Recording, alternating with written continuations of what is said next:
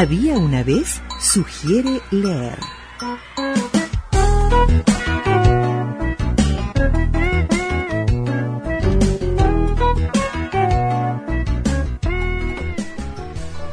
Estamos en línea telefónica con Susana Besio Licio, a quien conocimos hace mucho tiempo y cada vez que nos acercamos a un libro de ella tiene una particularidad y es que durante todo este tiempo ha construido un estilo.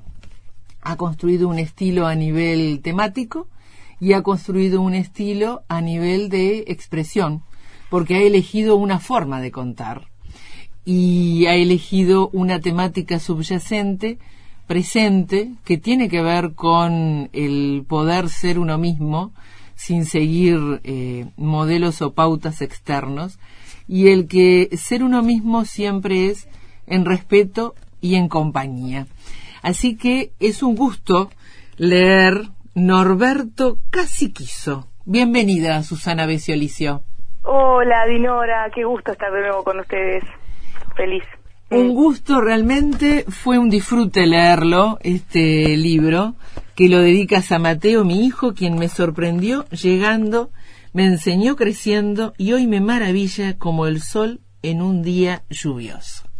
Esta dedicatoria tiene tanta fuerza como lo que tiene, como Norberto. Tal cual. la, la fuerza de, de ser quien se es, ¿no? Y de de pasar por muchos escollos, pero al final eh, asumirse, ¿no? ¿Qué es y eso? aprender también, ¿no? Aprender del otro, sea del tamaño que sea, sea en el envase que sea, tiene siempre algo para enseñar, ¿no? No, no, no que el molde de uno es el que está bien y en el caso de los hijos también, ¿no? Escuchar, aprender y sí, me pasa de que aprendo de él todos los días. Tal cual. Y sigues utilizando el verso y sigues utilizando esa temática de la búsqueda de la identidad, en definitiva. Sí, lo del verso yo no sé bien por qué, pero me queda me queda cómodo y cada vez que yo termino un libro llamo a mis hermanas, me grabo, se lo mando a todo el mundo y mi mamá todas las veces me dice, a mí las rimas la verdad que no me gustan. Y, y yo a veces intento o pienso, podría ser un libro sin rimas porque a ella no le gustan, pero me quedan súper cómodas para expresar lo que digo y me cuando estoy escribiendo y me escucho, eh, o sea, leo y me escucho, me, me, me gustan al oído, me divierten, me hacen reír y también va por ese lado, ¿no? Divertirse y respetarse, pero divirtiéndose. No que todo sea serio, ¿no? Lo mismo le has puesto también a la ilustración, ¿no? Ilustraciones sumamente cálidas y eh, justamente alegres en los tonos, en la paleta de colores que elegiste. Sí, la paleta de, colores, de colores la marcó Norberto mismo porque es un erizo de mar, así que busqué información. Viste que a mí me pasa esta cosa de que los cuentos me encuentran a mí, no yo, yo no yo no elijo el el personaje, no sé cómo explicarlo, porque es como que el, el cuento estuviera flotando en el aire y me se topara conmigo, me eligiera a mí como vehículo, para decirlo. Y entonces en este caso llegó Norberto, que es un erizo de mar, y es todo un tema, porque no es un animal muy conocido, porque... Entonces, bueno, busqué mucha información y la paleta de colores es esa, es en tonos violáceos, azules, unos rojos, pero rojos, no rojo sangre, sino un rojo más más hacia, la, hacia el violeta, digamos, ¿no? Hacia el bordó. Así que lo marcó el propio Norberto, la paleta de colores. Está interesante lo que dices, ¿no? Estudié, eh, me informé sobre ese tipo de animal. ¿Cuánto hay de trabajo previo, ¿no? En, en un libro. Ah, claro. No, no puede haber errores de, no puede haber errores de, de, de, de concepto. De conceptos, claro. Eh, yo recuerdo que en el, en el anterior, en este gallo no sabe la hora, la rima eh, iba bien con la boca, cerrar la boca, eh, le decían a, a, Rolando y, y él y él eh, no tiene boca porque es un gallo tiene pico. O sea que hubo que hay que respetar esas cosas que están que los niños además lo ven y que además uno no debe dar esa información tan errada no tan locamente errada. Así que me fijé por eso Norberto en este en este cuento cumple 86 años porque viven arriba de los 100 eh, entonces también me fijé todo eso. ¿Cuánto de lo que de lo que tú estás planteando, no? Si hacemos eh, una un enfoque de metaliteratura, en definitiva, tú lo que estás compartiendo con la audiencia es, bueno, tiene que haber un campo de imaginación que está presente y de fantasía en la historia, pero hay determinados conceptos y determinados datos que no pueden alterarse, que la fantasía no los puede alterar, porque se manejan desde lo referencial. El referente está y ese referente tiene que ser respetado en cuanto a lo que es. Precisamente por respeto también al lector que recibe una fantasía, pero también recibe una información. Sí, Sí, absolutamente. Por ese lado y además para que no sea un distractor del cuento, porque vos no podés después quedarte hablando de que el gallo no tiene boca, sino que tiene pico. Porque en realidad vamos para otro lado y en el caso de Norberto tiene algo muy importante que decir, muy importante para decir él. Entonces a él le suceden cosas, se, se siente feo, empieza a cambiar, tiene cosas para decir, no podemos desviar la atención, sí reírnos con esto y aprender desde la alegría pero pero no hablar después de que la verdad que no hay erizos que sean naranjas con amarillo no, la idea no es eso mm. bien. Y cómo fue la ilustración y el texto lingüístico qué te surgió primero siempre siempre siempre es el texto siempre. eh, fue un sábado de mañana. Mira, yo estaba escribiendo una novelita. Viste que yo tengo una novelita que se llama Mejores Amigos. Sí.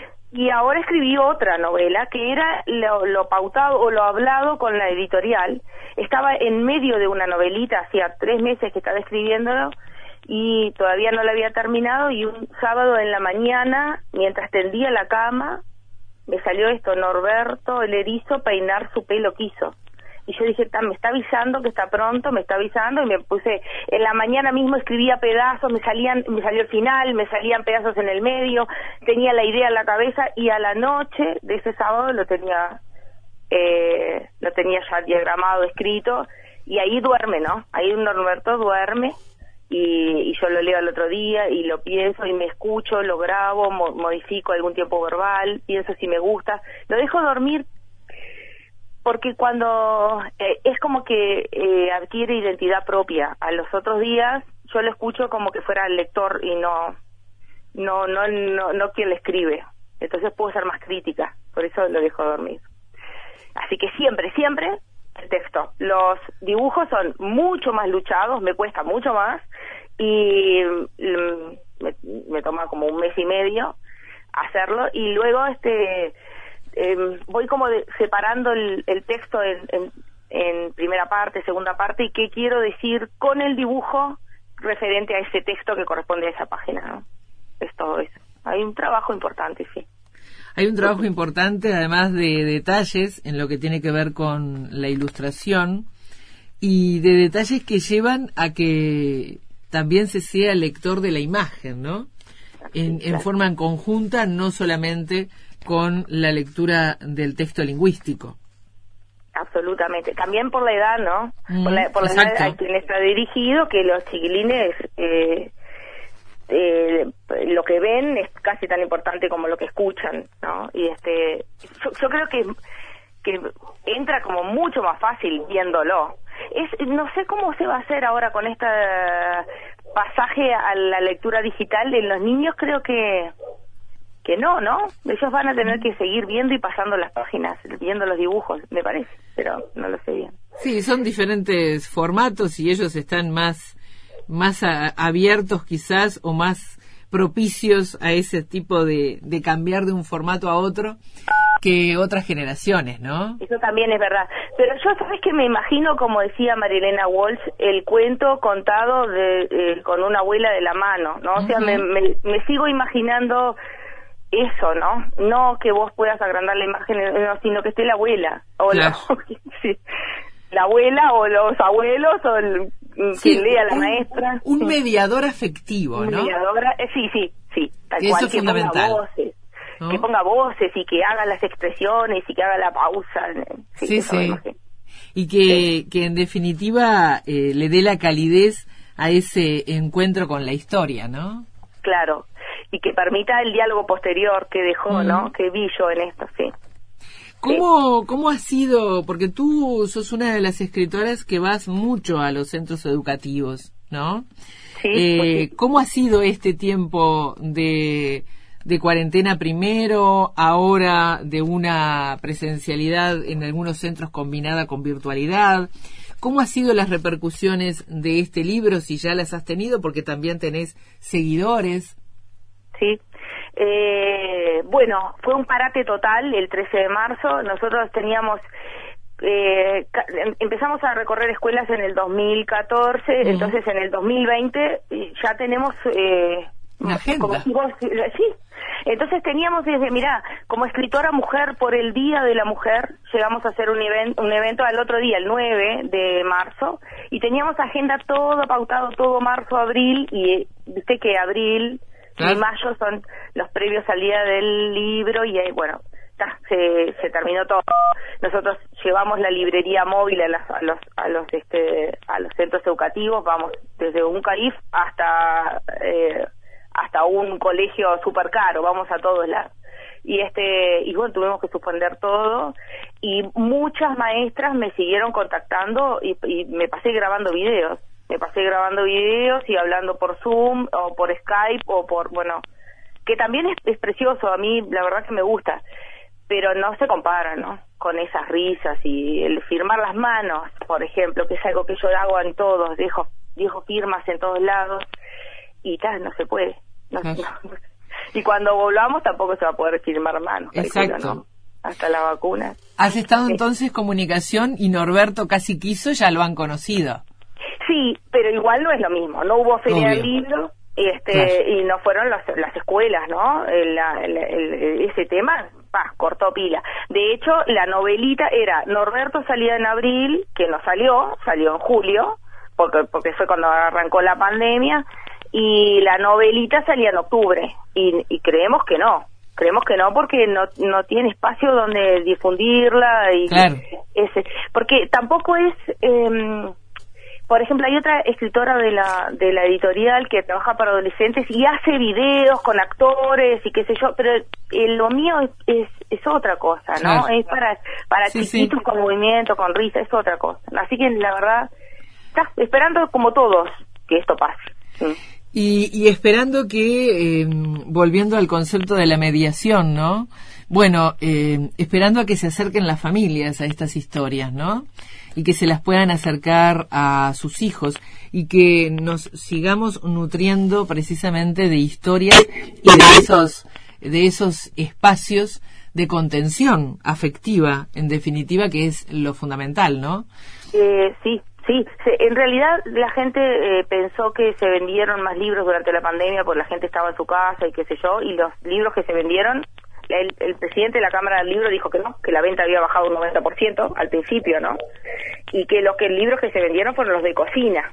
O sea que en realidad tampoco se aprovechó el tiempo en casa para para volver a esto que, que es tan genial de leer de la mano. ¿no? Pero bueno, Exacto. nosotros seguimos sembrando acá. Y lo, lo que sí tengo para contar es que mm, la Fundación Mario Benedetti eh, seleccionó a algunos escritores que vivíamos de la escritura desde antes de la pandemia. No es que Ujú. vos hayas empezado a sacar un libro en el 2020 y esperaras que... No. Y eh, el otro día, con motivo del cumpleaños de, de los 100 años de Mario Benedetti, eh, eh, con, con el reconocimiento que hicieron, él fue el fundador de esta, de esta fundación para darle vuelo a los nuevos escritores y la verdad que me sentí tan feliz y orgullosa de, de participar y de estar en este esos grupos selectos de treinta y pico de escritores que, que, que nos, nos mimaron, nos mimaron, nos pasaron una mano por la espalda y nos dijeron vas bien y eso fue genial, genial. Sí. Y, es- y eso está bueno porque es en definitiva un, un grande dándole la posta, ¿no? A este, nuevos creadores, ¿no?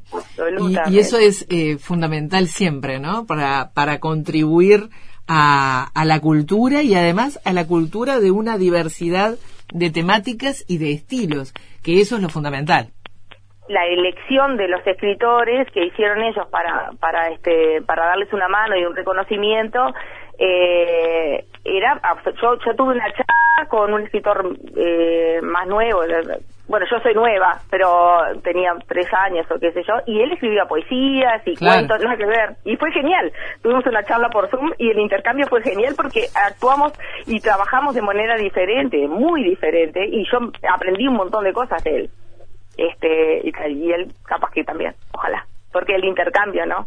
Pero sí me sentí con esto del cumpleaños de, de, Mario Benedetti, sí me sentí como, como que esto que acabas de decir, que él estaba dándonos una, un, ok, un, ¿viste? Una, una aseveración con la cabeza, así vas bien, tipo, es, me encantó, me encantó, la verdad que me, me sirvió mucho para el alma en estos tiempos difíciles.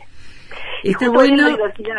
Exacto, y darle la, la recomendación a la audiencia, acercarse a Norberto Casi Quiso, una historia que, bueno, es aceptarse uno mismo en esa forma diferente de ser, con su cuerpo distinto, pero siempre en compañía con otros que nos hacen sentir bien y nos reconocen en nuestra identidad, ¿no? Sí, la pérdida de que tiene Norberto en la mitad del libro de cuando logró cambiarse y no reconocerse es, es, es es como para pensarlo, es como para pensarlo. Era un tema que iba en su cabeza, nadie se lo había exigido y él se sentía que no era suficiente para el estándar pedido. Entonces empezó a cambiar y, y la pasa mal y, y empieza ahí a reconocerlo. Y sus amigos siempre lo apoyaron y siempre termina con los globos sanos, ¿no? Porque cuando no se peina, los pinchos le van a pinchar el globo, sí, seguro. Exactamente. Un gusto dialogar contigo, Susana Besio Licio. Lo mismo para mí y para toda la audiencia, un abrazo enorme, un abrazo virtual, un abrazo telefónico y seguir en contacto para siempre.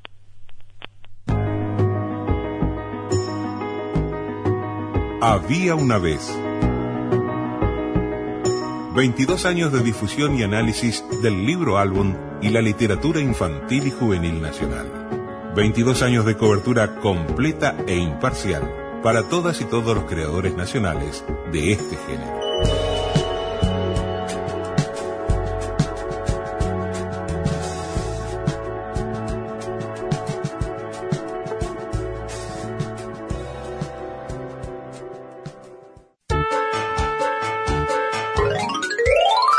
Para comunicarse con el programa Había una vez, correo electrónico había una vez punto radio uruguay arroba gmail.com